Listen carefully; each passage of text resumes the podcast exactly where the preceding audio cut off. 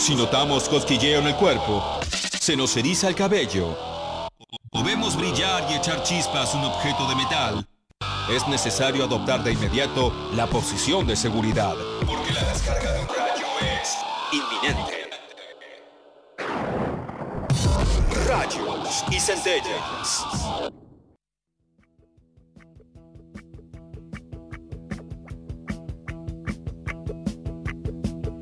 Está, con estos acordes de Noy, chicos, DJ, Claudia Villapuntos, ustedes que nos están escuchando, los invito, viajemos a Europa, a la mierda. Vamos a Europa a comprarnos cosas a H&M.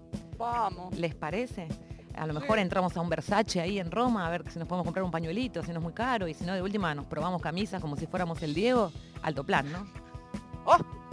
Altísimo plan.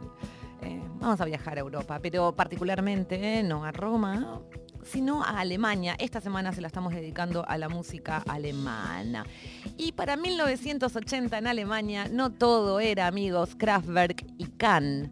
En el underground germano se estaba cocinando un nuevo sonido que rápidamente se iba a convertir en mainstream. De underground iba a pasar como a los primeros puestos, pero también rápidamente iba a desaparecer.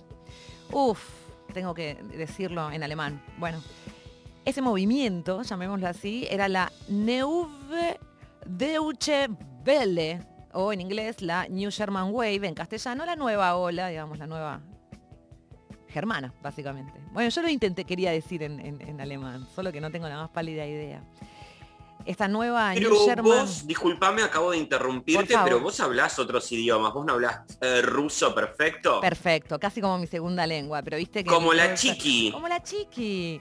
Eh, pero no, el alemán no lo tengo. Neue Deutsche Welle. No, lo que fuera, era un título que le dio un periodista de rock a este nuevo movimiento. Movimiento que le daba mucho del punk rock británico, o sea, de los Pistols, no tanto del punk rock eh, yankee, eh, y también de la New Wave, obviamente. De ahí viene toda la historieta. Los sonidos de, de esto que estaba germando, ger- germinando en el underground germano eran eh, extremadamente minimalista, o sea, muy robótico y con melodías muy simples. Cantando siempre en alemán, eh, basta de componer en inglés, posiblemente esto también lo heredaron de la obra de Kraftwerk, que si bien sus canciones todas tienen sus, eh, sus versiones en inglés, ellos nunca dejaron de cantar en alemán. Y otra Neue Deutsche Welle. Gracias. ¿Cómo es que se pronuncia? Muy bien. Neue Deutsche Welle. Gracias. Ahí está. ¿Qué haríamos sin vos, traductor? Otra característica que, te- otra característica que tenía la... Eh, eh, Neue Deutsche Welle. la re idiota, ella no iba a parar de escucharlos. Era la utilización de sintetizadores baratos. Eh, la canción que vamos a escuchar ahora, de hecho, que fue un hit mundial, fue grabado con un sintetizador Casio de bolsillo, o sea, literal, ¿eh? de bolsillo. Los sintes, ayer hablábamos que ya para el 80 eran más transportables, de todos modos eran caros, aún para mucha gente.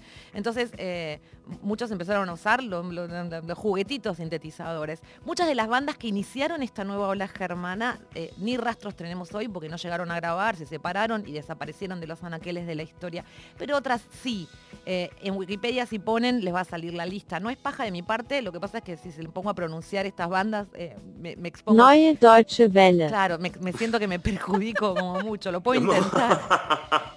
Pero hay otras bandas que forman parte de esto, Xmal, Deutschland, Fren- Farben, Fiere, pero bueno, nada. Te, te metes, te complicás cada vez más. Solita. No Aflojá con el alemán. Ok, ok, ok, perfecto, gracias chicos. Qué suerte que los tengo. Pongan Nueva Ola Germana en Wikipedia les va a salir un montón de, eh, de bandas. A moda de muestra vamos a escuchar a una, a Trío, así se llama esta banda Trío. Eran tres miembros, Stephen, el cantante, el guitarrista Kral y Peter, el baterista. Al principio hacían covers de los Stones hasta que editaron su disco debut. Su disco debut en 1982. Disco que dicho sea de paso, así como bien ñoña, periodista de rock, fue producido por un señor llamado Klaus Wolfman que yo no lo conocía, pero ustedes los fanáticos de los Beatles eh, seguramente sí, eh, era un músico muy amigote de esa banda que vivió eh, con George y con Ringo cuando Paul y John se mudaron con sus respectivas parejas. Parece que en Hamburgo o algo andaban como todos juntos. Yo no lo sé porque no tengo la más pálida idea de los Beatles. Ustedes saben que no es una de mis bandas favoritas, pero vivieron todos juntos. En un momento Paul se fue con John, con sus parejas y se quedaron. Y ahí lo invitaron a este, a Klaus, que era como su amigo, que también eh, fue quien diseñó la portada del disco Revolver, que dicho sea de paso ganó un Grammy por esa portada, entre otros discos también que diseñó. Bueno, él fue el productor del disco de los eh, Trío, esta banda que vamos a escuchar ahora. Ese disco debut, vendió 13 millones de copias all around the fucking world. Es un tema con muy poca letra, más que poca letra, solamente dice como lírica da, da, da. A lo mejor le mete, ajá, ajá, ajá, exacto. Oh, hermoso. Ajá, ajá, divino. Cuando escuchen el cinte, es un Casio BL1, una hermosura que es un juguetito que te cabe en el bolsillo de la dama y el caballero. Trío con ustedes, amigos. Un hitote. Was ist los mit dir, mein Schatz? Aha. Geht es immer nur bergab? Aha. Geht nur das, was du verstehst? Aha. This is what you got to know. Love you though it didn't show.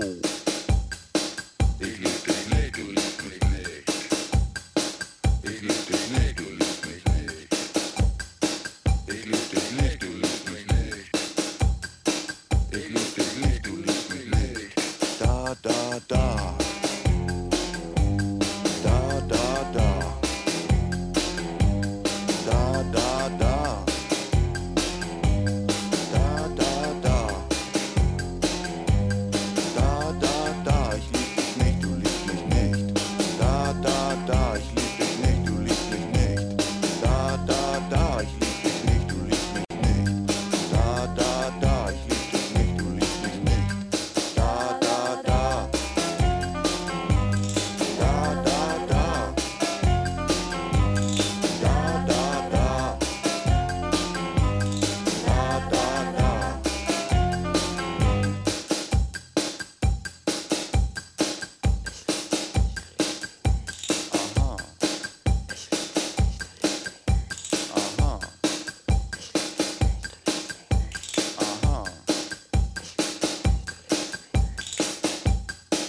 So, so, du denkst, es ist zu spät. Aha.